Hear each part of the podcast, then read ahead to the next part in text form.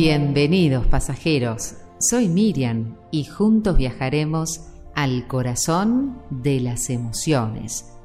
La autoestima es ese conjunto de creencias, de percepciones, de pensamientos que tenemos acerca de nosotros mismos. La valoración que realizamos basándonos en nuestras experiencias.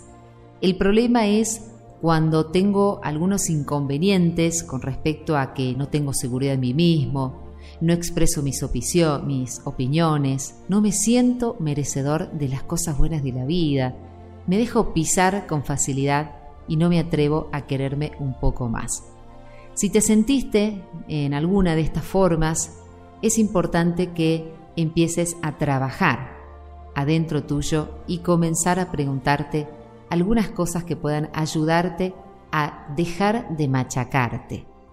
Tenemos que ser realistas tanto con nuestras virtudes como con nuestros defectos, porque no somos perfectos y el objetivo es ser feliz. Para lograrlo tenemos que aprender de ello, tenemos que aprender a querernos, amarnos, a observarnos y a ser conscientes de lo bueno que tenemos, de lo bueno que somos, de lo bueno que hacemos. ¿Para qué seguir pensando que soy un desastre? ¿A dónde me lleva este tipo de pensamientos?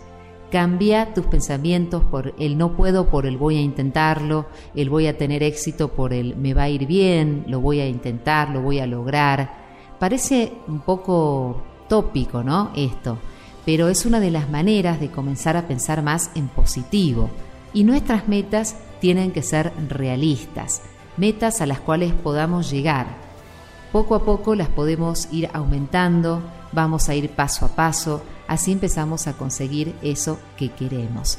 Algo muy importante es aceptarnos y perdonarnos, querernos y empezar a hacernos críticas constructivas. Que todo lo que vos te digas a vos mismo sirva para mejorar y no para estancarte o culpabilizarte. Tratate con amor, con cariño, regalate tiempo, supera esas cosas que te vienen arrastrando.